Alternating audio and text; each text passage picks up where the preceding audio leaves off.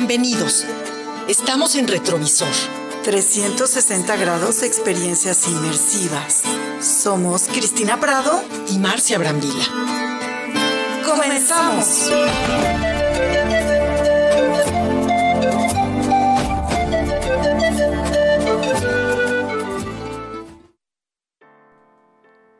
Hola, buenas tardes, buenos días. En un día soleadito. Ay, ese sol, me gusta este sol, aunque es un poco complicado porque es un sol fuerte eh, y a la vez hace frío. Pero bueno, es un día bonito y si hace un clima bonito, no tenemos para quejarnos y menos porque ya estamos viendo en el arte cada día más propuestas. Eh, los teatreros, eh, pues hasta, hasta ayer se estrenó José el Soñador y ya están todos con propuestas y de diferentes tipos para diferente público. Tenemos cine, tenemos teatro y bueno, además un día bonito. Y bueno, les quiero contar, porque además me ha gustado que las exposiciones se han hecho muy creativas y se han hecho diferentes. Ahorita hay una que les recomiendo a toda la familia, se llama Dinosaurios Animatronics Drive Through y está en Aleph San Ángel, ahí en Insurgentes. Y les voy a decir cómo es, cómo es esto. Esto es una aventura educativa familiar que te lleva a la era cretácica y lo que sucede son 4.000 metros cuadrados de exhibición. Esto es pues prácticamente en, un estacionamiento. Hay 24 dinosaurios de tamaño real que todos están en escenarios y hay dos maneras de interactuar con ellos. Uno es en el coche, que se lleven su coche y todas las personas que, entren a su coche tienen un costo de 550 pesos y la otra es que hay un tren. A mí la verdad es que me gusta más la, actividad en el tren. Hay un precio de niño y uno de adulto y lo que sucede es que esta, esta interacción y esta vuelta dura 45 minutos. Y bueno, eh, todos los dinosaurios además tienen movimiento y tienen sonido. Entonces interactuamos porque además eh, tienen, están dentro de una escenografía. Estos boletos se pueden comprar directo ahí en la exhibición o en la página web. Y eh, la dirección es Torre Aleph San Ángel, en Insurgentes Sur y Eje 10, en Álvaro Obregón.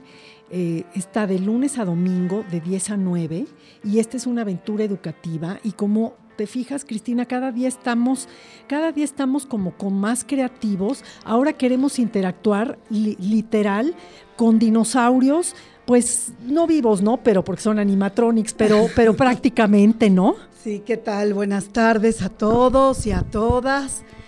Pues sí, la vida de los dinosaurios siempre ha dado de qué hablar. Siempre siempre, y sabes qué, que además a los niños les llama la atención. Por un lado los asusta y por otro lado los les llama la atención. Y mira, la actividad, la verdad es que no está cara. Para en el tren los niños 130, los adultos 165. Ay, está de muy buen precio. Y en un en una vuelta, digamos, en una en un tiempo de 45 minutos. Entonces, pues sí, la verdad es que en esta temporada quebrero, mm, tuve la oportunidad de hablar con uno de nuestros teatreros famosos, que es Morris Gilbert, y me dijo, en marzo ya estamos, estamos preparando todos los proyectos y en marzo se lanzan. La pandemia va a acabar en marzo, ya todos vamos a salir al arte, a los cines, a los teatros. Eh, ¿Cómo ves, Cristina? Ya estamos todos ansiosos. Sí, justamente em, estaba escuchando eh, la noticia de que ha bajado. Bueno, yo ya no sé, me hago bolas porque Creo que ha bajado, pero sigue habiendo muertes y ya no, no me lo explico muy bien. Y creo que algunos ya traían vacunas, bueno, en fin. Creo que eh, en este momento hay una gran desinformación, pero eso no importa. Lo que importa es que ustedes se cuiden y vayan a los eventos. Porque, por ejemplo, Sonamaco, donde estuvimos el fin de semana pasado, estaba mm, lleno de gente y la verdad yo gente que fue y que conozco no tuvo ninguna problemática de salud. Ninguna. Es que además con te digo su cubrebocas. con el cubrebocas y además te pedían que mostraras tu eh, pues tu QR o como tengas tu lista de vacunación y con eso te dejaban entrar. Así es. Entonces yo creo que la verdad lo único Marcia que creo es que hay que cuidarnos. Bueno, pues yo te quiero contar rapidísimo que, bueno, hubo un gran, gran eh, cartelista, ilustrador en el cine mexicano, al que se denominó el Chango Cabral, el Chango García Cabral, le decían, ¿no? Y entonces eh, Ernesto García Cabral era su nombre de origen. Y fue un dibujante y además eh, pintaba bastante bien, nació en Huatusco, Veracruz, y la verdad tuvo grandes contribuciones como caricaturista a la famosa publicación de revista de revistas de un connotado diario que todos conocemos por aquí, y donde aportó más de 25 mil documentos, imagínate, ¿no? Él, él, murió el 8 de agosto del 68, aquí en la Ciudad de México también. Pero bueno, lo que es interesante del Chango Cabral es que eh, a él le, le encargaban todos los carteles que tenían que ver con las películas de Tintán. Por eso es que también es como tan famoso, ¿no? A él, además, pues imagínate que le, eso le permitió estar en contacto con grandes personalidades de su época, desde Walt Disney, Dolores del Río y bueno, Mario Moreno y por supuesto el famosísimo Tintán, ¿no? Y bueno, em, ¿qué es lo interesante de saber de él? Bueno, que en realidad hay una exposición que se encuentra en el área central de Plaza Loreto, dedicada a su periodo básicamente Art Yo honestamente lo desconocía, lo conocía muy bien por todos estos carteles y lobby cards que hizo del mexicano de la época de oro y post época de oro, pero no conocía la cantidad de dibujos y trazos que realizó no de caricaturas, sino realmente con un pincel muy detallado del periodo de los años 20. Yo les invito, esta exposición es totalmente gratuita, está en la Galería Central y a lo largo de todo el espacio que rodea a Plaza Loreto y vale muchísimo la pena conocer su obra porque creo que es de los pocos caricaturistas mexicanos que conozco que tuvo cambios muy drásticos en la forma de pintar caricaturas. Si tú observas, Marcia, los carteles dedicados a Tintán, son completamente distintos a este periodo tan femenino, tan sutil, de un trazo tan amable y de unos colores, pues muy de la época de los años 20, de todas estas mujeres a las que dibujó. La verdad es que yo creo y les recomiendo, no solo creo, sino que les recomiendo que visiten Plaza Loreto y conozcan esta exposición. Y pues ahí nos vamos, ahí nos vamos a ver en esta exposición y en de paso pasamos a Cinemanía y bueno, además ya nos vamos a comerciales. No te desconectes de Promo Estéreo. Regresamos.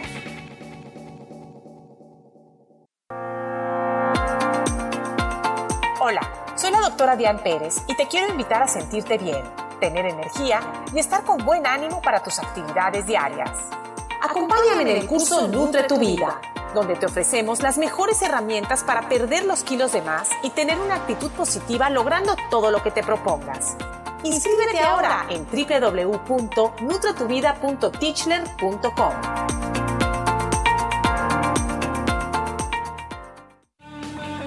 Estamos de regreso. Promoestereo.com.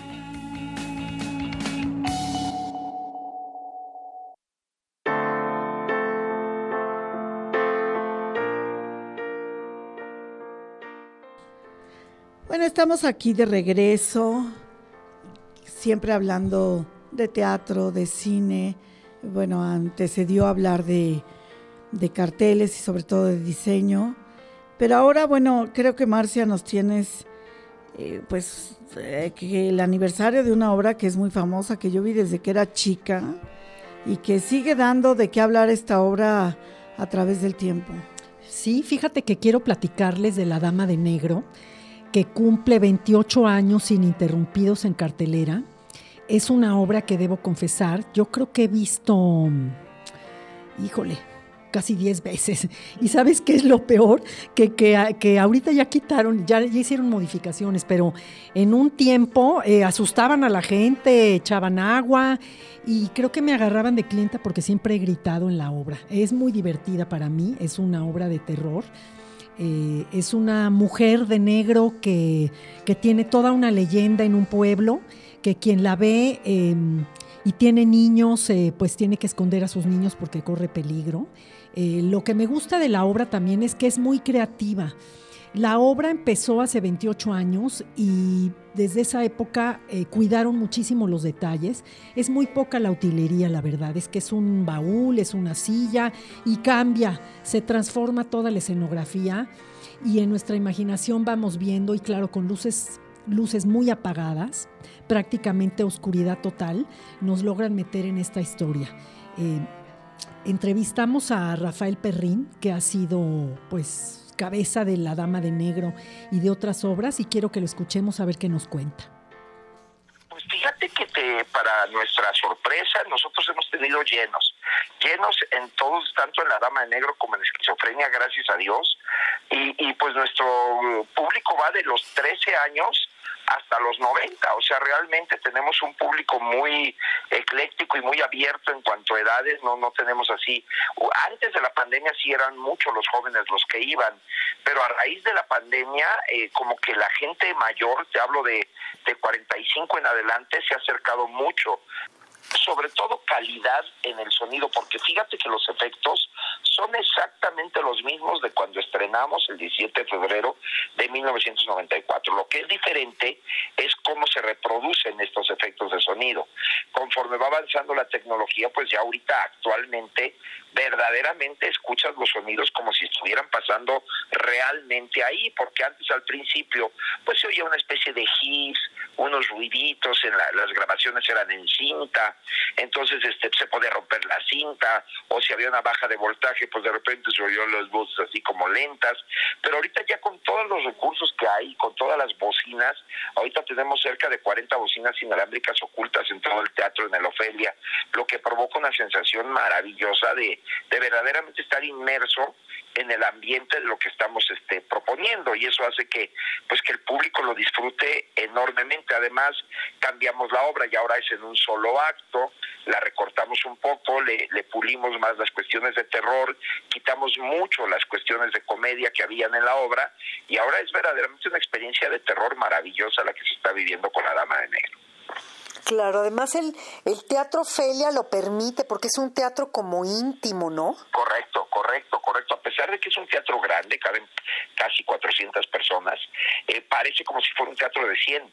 Se siente muy chiquito, se siente muy muy íntimo, como perfectamente lo dices, Marcia, y eso hace que la gente, pues esté, a pesar de que están, siempre hay una butaca de espacio entre las personas para no, para cuidarlos por la sana distancia, a pesar de eso, pues la gente se siente verdaderamente cerquita del escenario y, y, al mismo tiempo sola, porque como no tiene nadie a la izquierda y nadie a la derecha, Pues eh, escuchamos La Dama de Negro, está en el Teatro Felia y en Anzures, bajando del puente este del circuito. Es una experiencia de terror. Eh, como ya oyeron, ya la modificaron. Es un teatro seguro. Em, a mí me gusta muchísimo y además este Rafael Perrines es una forma muy creativa de poner las obras de teatro. En otra oportunidad hablaremos de esquizofrenia. Y ya este, hablamos de esquizofrenia aquí. Esquizofrenia, pero fíjate tú, Cristina, que las obras, cuando fue la, la pandemia, pues cerraron, bajaron los telones y eh, tuvo unos meses eh, esquizofrenia y unos meses la dama de negro. Por eso es que dicen que es ininterrumpido, porque realmente los primeros tres meses y los últimos dos, ¿ves? Pero bueno, les recomendamos la dama de negro, la queremos volver a ir a ver. Hay unas versiones de cine y bueno, tenemos más, ¿verdad, Cristina? Existe la dama de negro en cine. Como siempre, ya saben que siempre, siempre, siempre el cine está presente. Ahí suena como a porra de, ¿no? Siempre, siempre, a siempre. porra del equipo de fútbol. El cine está presente, o de político. ¿no? Sí, no, bueno, ya. Mejor déjalo ahí. Sí, exacto. Bueno, y para dejarlo ahí es que le vamos a dar entrada a nuestro colaborador, experto en libros, Benjamín Rocha. Buenas tardes. Buenas tardes, eh, Cristina. Buenas tardes, Marcia. Como siempre, en nuestra cita semanal, un gusto estar con ustedes. Y pues hoy les traigo una, un libro que es realmente una delicia. Me ha acompañado durante muchos años y me hace pensar en algo muy importante. Eh, creo que, no sé si coincidan conmigo en que la entrevista es uno de los géneros periodísticos más difíciles de abordar, sobre todo la entrevista a fondo, porque requiere de parte del entrevistador un conocimiento profundo del eh, entrevistado y también una habilidad, unos reflejos para alguna pregunta inmediatamente eh, generarla a partir de una respuesta que da el entrevistado.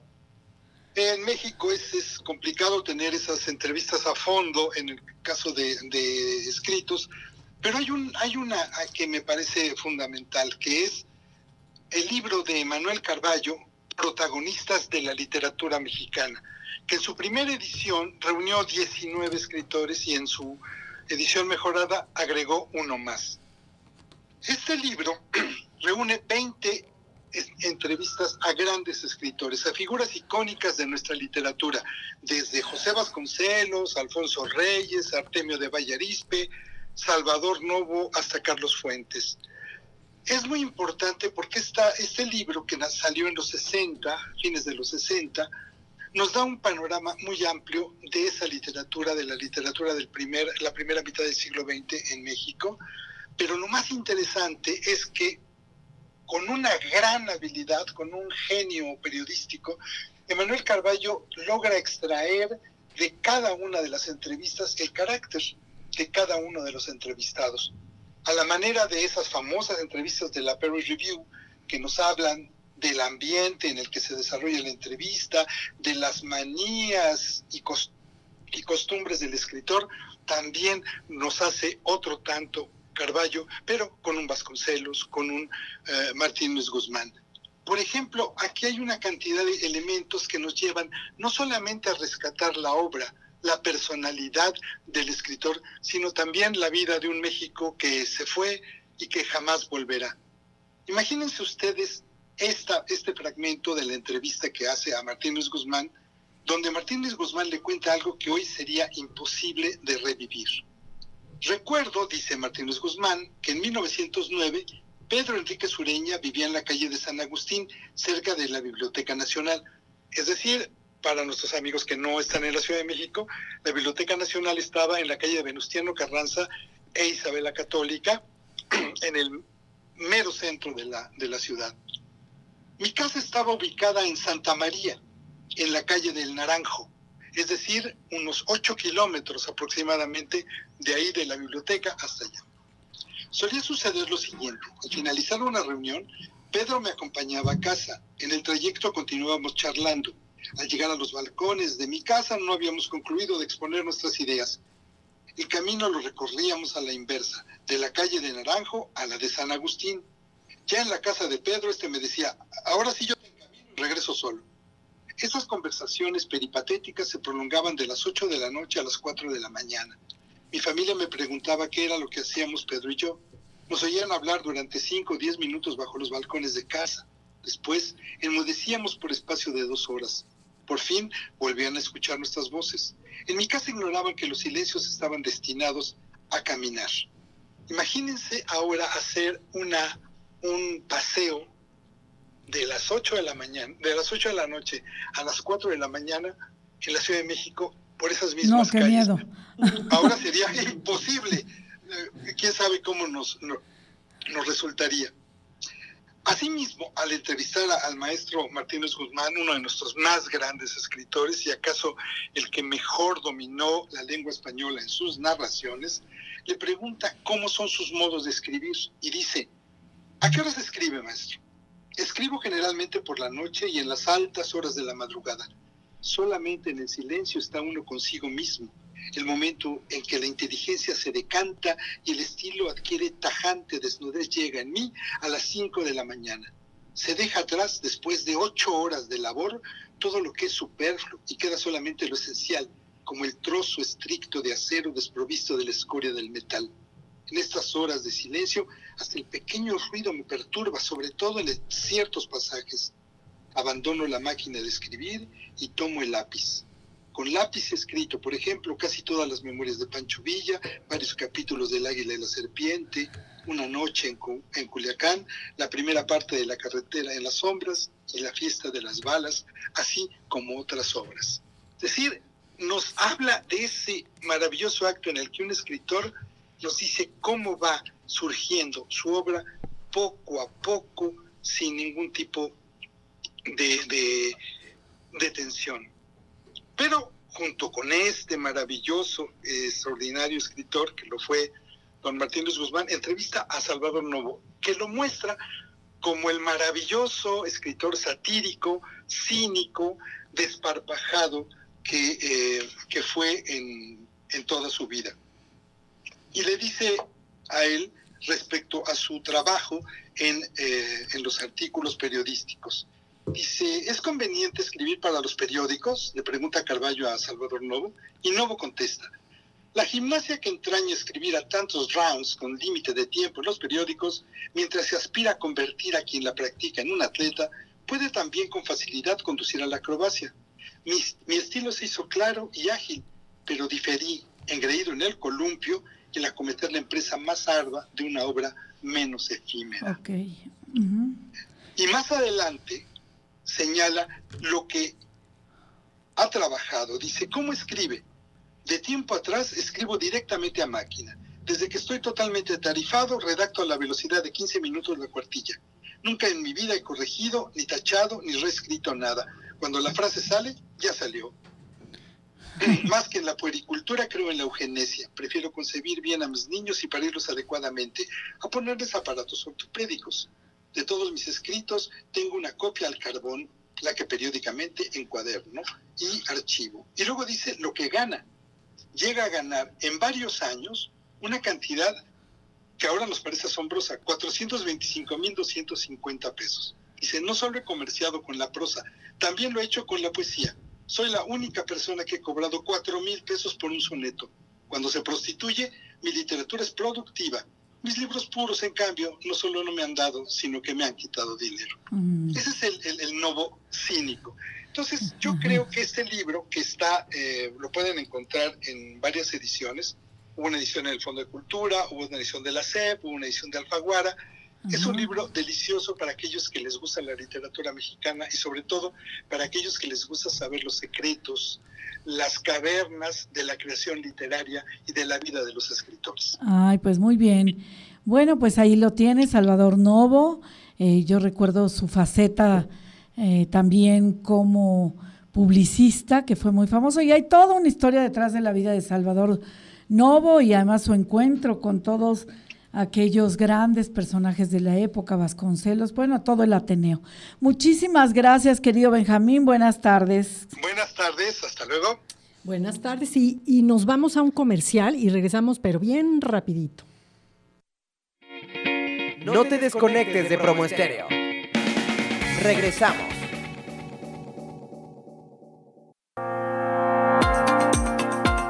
Hola. Soy la doctora Diane Pérez y te quiero invitar a sentirte bien, tener energía y estar con buen ánimo para tus actividades diarias. Acompáñame en el curso Nutre tu Vida, donde te ofrecemos las mejores herramientas para perder los kilos de más y tener una actitud positiva logrando todo lo que te propongas. Inscríbete ahora en www.nutretuvida.teachler.com.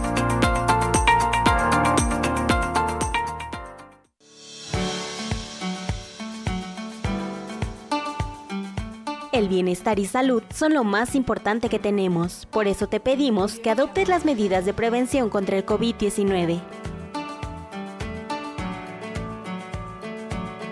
Mantén tus manos limpias. Lava tus manos frecuentemente con agua y jabón durante al menos 20 segundos. En caso de no contar con ello, usa desinfectante para manos a base de alcohol al 70%.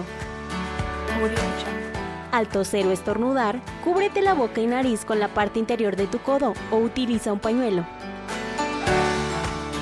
Limpia y desinfecta los objetos y superficies que se tocan con frecuencia. Evita tocarte los ojos, nariz y boca. Practica la sana distancia al menos de un metro.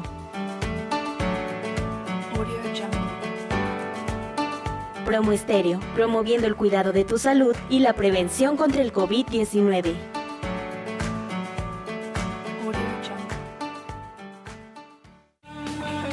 Estamos de regreso. Promoestereo.com. Pues aquí estamos de regreso en Retrovisor. Como pudieron escuchar, tenemos a una patrocinadora, que es la doctora Diane Pérez, que tiene un curso que se llama nutretuvidateachler.com. Si ustedes nos siguen aquí en Promo Estéreo a través de las redes sociales de Facebook que tienen, ahí van a ver un flyer donde encuentran el curso para que vean realmente cómo se, cómo se escribe, porque Tischler, bueno, pues no, no está tan fácil. El caso es que este, es una buena manera de aprender hábitos saludables, no nada más de alimentación, de ejercicio, cómo relacionarnos en forma interpersonal de una manera adecuada. La verdad es que yo tomé el curso hace tiempito y sí, bajé unos kilitos de más y, además me mantengo, entonces se los recomiendo. Es un autocurso. Si se fijan en el flyer que tiene aquí, este, aquí el grupo, eh, tiene un 30% de descuento si le ponen el código Marcia. Entonces, pues los, los animo a, a, cuidar su salud, a cuidar su peso y a tomar este curso. Eh, ¿Cómo ves, Cristina? ¿Seguimos hablando de arte o ya nos clavamos con este tema? a ver, pues eh, digo, la verdad es que siempre lo decimos, nuestra patrocinadora, y bueno, siempre interesados en que ustedes escuchen de viva voz, o se hace de ella misma todo este curso que seguramente será maravillosa experiencia. Y bueno, Marcia, creo que tienes por ahí también otro tema antes de entrar a música. O más bien yo soy la que traigo el tema ahora que me estoy acordando, eh, que es el tema de los faros. Fíjate qué interesante, Marcia. En México, en la Ciudad de México, se han creado muchísimos recintos dedicados a la promoción de la cultura. Y esos faros culturales de la Ciudad de México son espacios enormes, porque sí son espacios bastante grandes, donde eh, pues la verdad las poblaciones cercanas a donde se encuentran estos faros pueden gozar de no solamente de exhibición de cine, sino también eh, pues están rodeados de exposiciones, hasta de baile de zumba. El chiste es que el ocio se convierta en cultura. Y en relax, me parece. Exacto. Y la red de faros busca garantizar justamente el ejercicio pleno de los derechos culturales y contribuir a la recomposición del tejido social y comunitario. Por eso es que están en estas zonas que son de alto riesgo, que son marginales y tienen una oferta artística y educativa no formal gratuita, descentralizada y dirigida a grupos de atención prioritaria. O sea que igual hay eh, cursos para gente de, eh, de la tercera edad que para las infancias, que es muy importante empezar justamente a crearles una conciencia cultural y que asistan a estos maravillosos lugares que son los faros. Esta red pertenece a la Dirección General de Vinculación Cultural Comunitaria de la Secretaría de Cultura de la Ciudad de México, que por cierto acaba de cambiar su secretaria, ahora es Claudia Curiel, sin más si mal no recuerdo. Y la red de fábricas de artes y oficios, eh, bueno, es extensa. Les voy a decir dónde van a encontrar un faro. Está el faro Aragón, está el faro Azcapotzalco, el faro Cosmos, que a mí, bueno, lo vi, justamente tomaba ese trayecto para ir a mi trabajo durante dos años y vi cómo lo construyeron, era el famoso Cine Cosmos. ¿Y ese por dónde queda? Está, fíjate que cuando estás en el circuito interior rumbo tipo al aeropuerto, a tu mano izquierda lo vas a ver, es enorme. y lo acaban de inaugurar, lo inauguraron el año pasado, lo inauguró eh, justamente eh, Claudia Sheinbaum, la jefa de gobierno, y el alcalde de la Miguel Hidalgo, porque en realidad ese faro Cosmos se llama Cosmos por el cine Cosmos, pero pertenece o equivale a la alcaldía de Miguel Hidalgo. Después vamos a tener el faro Indios Verdes, el faro Miacatlán, el famosísimo Faro de Oriente, el Tláhuac y el Faro Tecomitl. La verdad, esta red de faros de verdad tiene una programación cultural que te incluye desde festivales de cine, conciertos, presentaciones de danza, lo que decíamos de teatro. Además tiene o cuenta, digamos, con libroclubes, bibliotecas, ludotecas, cabinas de radio, eh, salas de cine. O sea, sí es muy impactante, son complejos enormes. Pues hay que acercarse a ellos y nosotros estamos buscando una oferta cultural interesante. Y esto ha creado realmente un corazón cultural a través, a lo largo y a lo ancho de la Ciudad de México. ¿Cómo ves, Marcia? Ay, qué interesante. A mí me gustan mucho las actividades y me gusta también este el interés que la gente pone en, ir. Y es que la verdad además es gratuito en, en muchos de los casos. Sí, es totalmente gratuito y la verdad lo encuentras cualquier faro, en cualquier, bueno, son 16 alcaldías, o sea que nos faltarían faros para abarcar todas las alcaldías de la Ciudad de México, pero realmente, bueno, ocho faros es muchísimo, es la mitad y yo se los recomiendo. ¿eh? Yo la verdad trabajé muy de cerca con los faros, eh, programación de cine y es una experiencia única y ahí descubres la avidez que tiene la gente por la cultura. Ay, claro que sí. Y bueno, ya hablamos de faros de cultura, pero, pero ahora toca el momento en el cual nuestra colaboradora estrella Dominique Peralta nos va a hablar de un tema que nos tiene vueltos locos a toda la aquí sociedad. Aquí Marquito, desde que se enteró Domi, bueno, ya sabes, yo programo la música, yo, por favor, yo quiero escuchar este programa, nuestro productor. Y bueno, Domi, te escuchamos. Buenas tardes. Buenas tardes. Pues creo que, creo que Domi. Yo creo que Dominique la perdimos un poco, o quizá está en otra. A lo mejor está disfrutando de la música, yo creo. Sí, estamos buscando. ahí está, yo creo que había como un falso. estábamos hablando tan bonito de ti, que ahora yo creo que vas a estar hasta más sonriente y más contenta de todo lo que nos vas a platicar.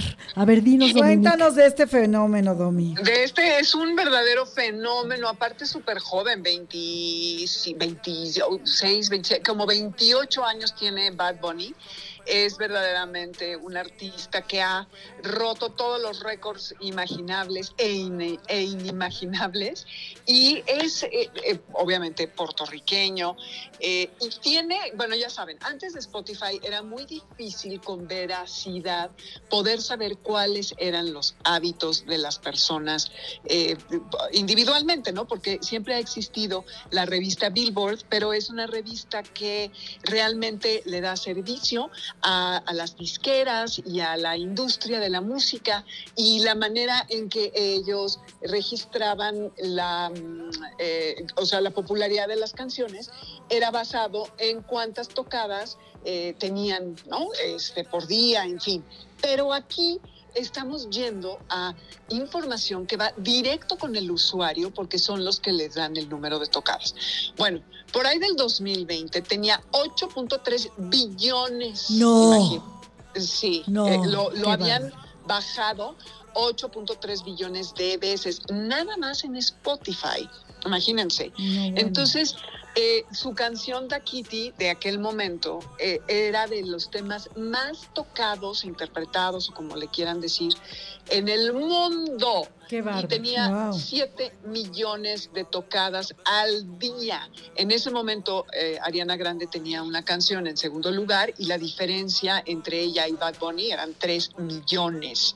Entonces, bueno, el alcance es alucinante este chavo parece que es muy inteligente, eh, tiene como mucha audacia para captar qué es lo que el mercado necesita. De jovencito, viene de una familia eh, de, clase social nivel bajo, eh, no tenían dinero. Cuando él estaba de adolescente, se dedicaba en el súper a guardar las cosas en las bolsas Y parte de su encanto es que habla no nada más de las mujeres y, y, los coches, sino también de esa parte de su vida. Tiene mucha sensibilidad hacia lo que viene en el futuro con el tema de la música y eh, como que un poquito antes de que empiece con sus discos es cuando empieza a tener las ideas que quiere poner. Es un cuate que además a, al que le encanta la ópera y que eh, tiene una mentalidad muy abierta.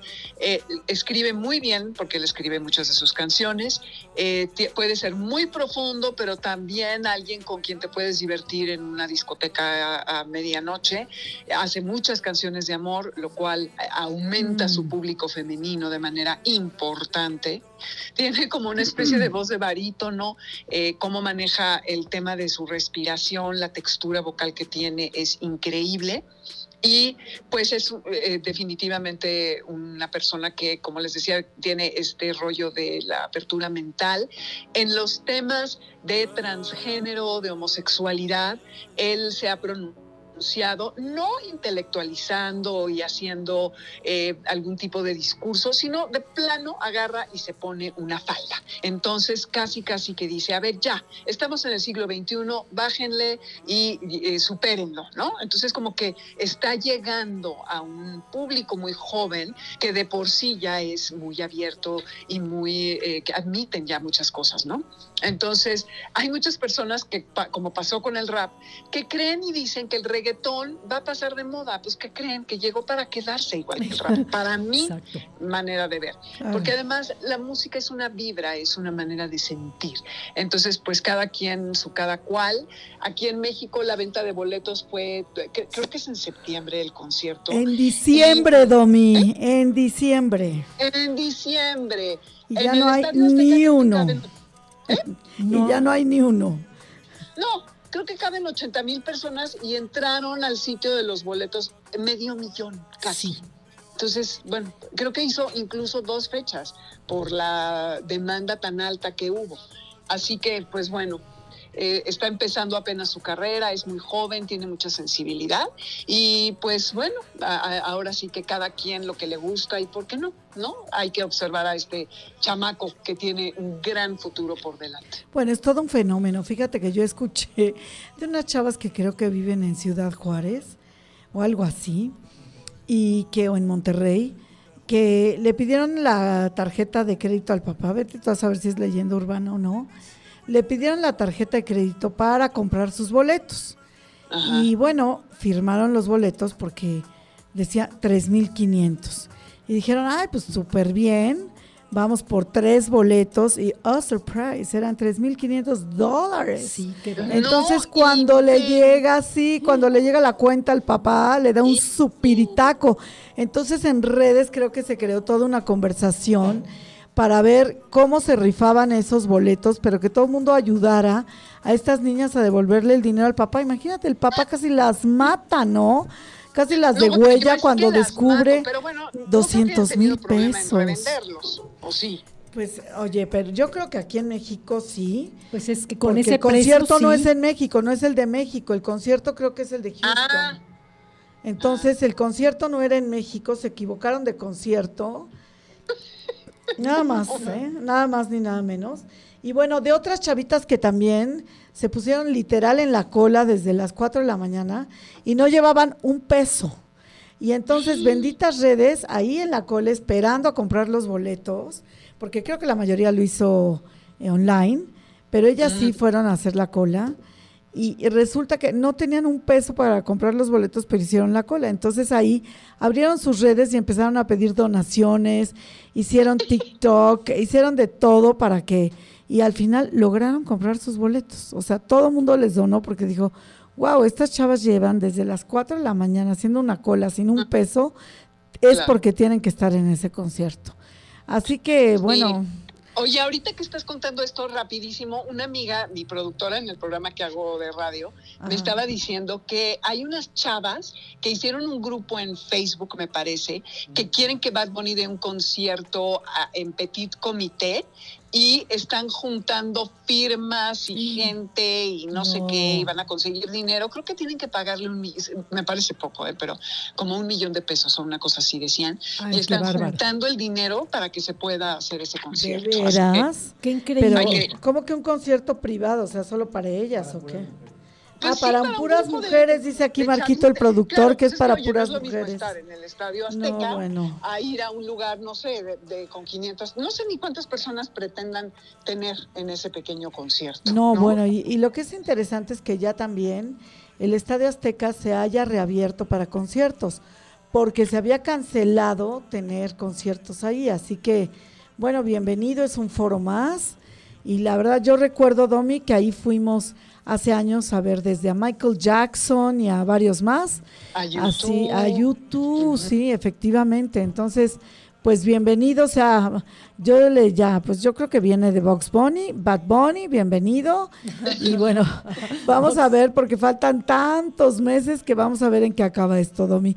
Un abrazo enorme y gracias por tu participación. Igual para ustedes, muchachas, cuídense, gracias. Gracias.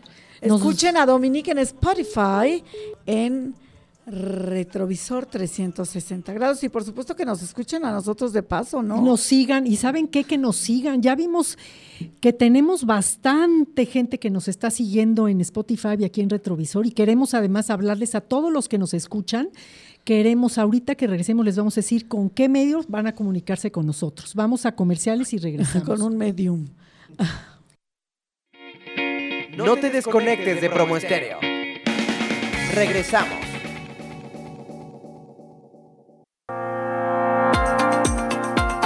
Hola, soy la doctora Diane Pérez y te quiero invitar a sentirte bien, tener energía y estar con buen ánimo para tus actividades diarias.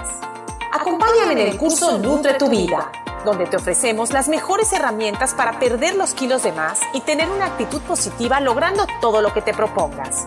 Inscríbete ahora en www.nutretuvida.teachler.com.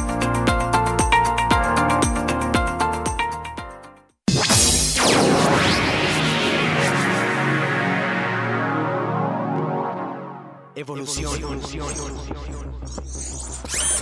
Estás viviendo en la nueva era, donde respirar es arriesgar, donde una buena idea arde más rápido en todo el mundo de lo que corren tus miedos, donde los jóvenes tenemos el poder de hacer posible lo imposible con un clic, con un sueño, con una idea. Streaming como nunca lo escuchaste.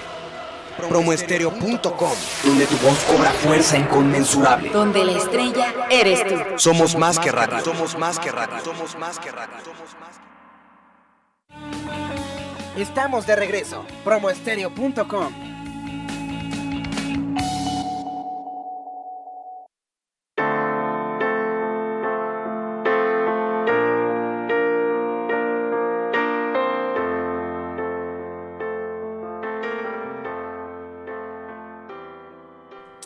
Pues aquí estamos de regreso en Retrovisor. Otra vez les recuerdo que nos escuchen en Retrovisor 360 en Spotify. Y les quiero contar de una exposición que además ya hablamos en otra oportunidad, pero es que ya la cambiaron de lugar. Y la exposición inmersiva que me encanta es la de Monet y sus amigos es una exposición similar a la que ya hemos platicado de estas inmersivas de Leonardo da Vinci, eh, Vincent Van Gogh, Frida. Igual son exposiciones a base de música, eh, de estas proyectores HD enormes. Aquí lo que tienen agregado es una alberca de pelotas. Eh, como para dar, para dar este, textura y una tecnología Sensory 4, la música que podemos ver en lo que en lo que admiramos estas maravillosas obras de Monet, como Lirios en el Jardín, El almuerzo de los remeros de Renoir, Las bailarinas de Degas y bueno, además obras de Paul Cézanne, de Pizarro, en lo que admiramos todas estas obras en, en tamaño grande, en esas magno pantallas, podemos oír música de Tchaikovsky y Chopin. Y aquí, fíjate Cristina, la diferencia en esta exposición, que además eh, esta exposición estaba por Buenavista y la trajeron aquí al Monumento a la Revolución, pero con la misma con el mismo agregado y es que esta es una exposición para los cinco sentidos porque tiene aromas, fíjate. Ay, de veras. Lo que ves, lo que oyes, lo que sientes y lo que hueles, pues es una experiencia multisensorial. Ay, ¿a qué olerán los amigos de Monet? No sé, Marcia. A flores, es que sabes Ah, que flores, hay bueno, muchas claro. flores de diferentes colores y la verdad sí te sientes en el campo. Ah, es bueno, una cosa es- bien eso padre. se me antoja mucho. Nada más quiero ¿En dónde? decirles. eh, ¿Puedes repetir el venue? Sí, es el Monumento a la Madre, ahí en Avenida Donde Insurgentes. estuvo Van Gogh. de hecho. Exactamente, se fue Van Gogh y llegó Monet. Ajá. Está de lunes a jueves. Los horarios más o menos de lunes a jueves son de 9 a 7. Los precios entre semanas son 295 y en fines de semana son 350. Y si van a estas exposiciones, lleven por favor credencial. Si son del INSEN, si son estudiantes, maestros, les dan un buen descuento. Ay, Entonces, ¿sabes qué, Cristina? Ya tenemos a dónde ir este fin de semana. Ay, sí, por supuesto. Me encanta y me encanta todo ese periodo de vanguardismo que tuvo la pintura y específicamente en Francia. Me encanta. Oye, Marcia, ¿has oído hablar del metaverso ahora Ay. que está tan de moda? Me tiene vuelta loca el metaverso. ¿Qué tal, verdad? Bueno, el metaverso es un concepto que nació a través de un libro, bueno, se leyó por primera vez en un libro que se llama Snow Crash de Neil Stephenson, y quien utilizó por primera vez este concepto para hablar del mundo virtual colectivo y compartido ficticio, creado obviamente por convergencia y compatibilizado con nuestro mundo real. Pero a mí, bueno, lo que más me encanta de este mundo del metaverso es que es un espacio virtual donde tú vas a cohabitar a través de tu avatar. El avatar es una figura que obviamente existe en tu representación y que hoy en día ya en los grandes metaversos ya puede tener tu voz, tener tus eh, gestos, eh, reacciones ad hoc como tú las tienes. E incluso, bueno, a mí lo que me parece increíble es que este avatar puede ir por ti o en tu lugar a cualquier lugar. Y yo, bueno, muero de ganas de que vaya a trabajar en mi lugar y quizá que una vez venga aquí al programa, ¿no? Mi avatar. Oye, que vaya a trabajar en tu lugar y que nos vayamos de viaje personalmente. Ah, eso sí. El viaje y el reventón, eso sí lo hacemos nosotros.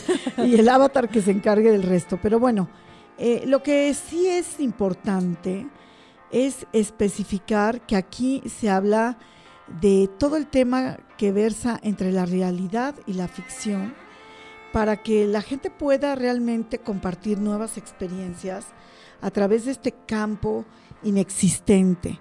Pero el metaverso además ya se está yendo al tema de la segunda realidad en el digamos en el ámbito de los negocios y ahí está el Big Chain como para demostrar que aquello que no existe se convierte en algo existente y tiene valor. También en el arte, o sea, el arte hoy en día te pueden vender, por ejemplo, un cuadro que es un metaverso, o sea, realmente es efímero, es inexistente, pero existe. Existe porque lo crea tu mente, al igual que tu mente va creando el día con día. En breve, pues parece ser que vamos a tener la cualidad de que pues tú puedas ya convivir con tu eh, realidad y con tu ficción en este mundo de 3D para sobre todo eh, darle un poco de realismo a esa dimensión desconocida que es el metaverso. Y bueno, tú vas a poder jugar un partido de fútbol, vas a poder ir de compras.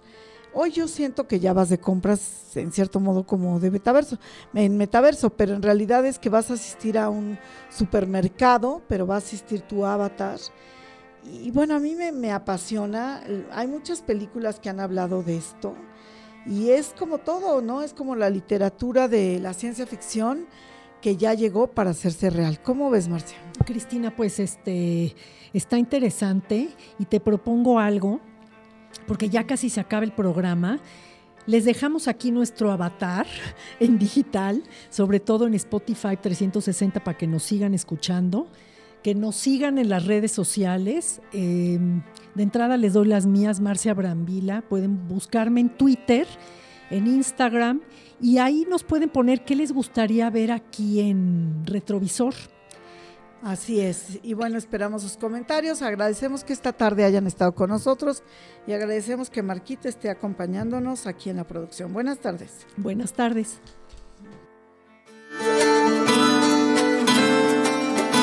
Esto fue Retrovisor. 360 grados de experiencias inmersivas. Los esperamos el próximo sábado Aquí en Promo Estéreo.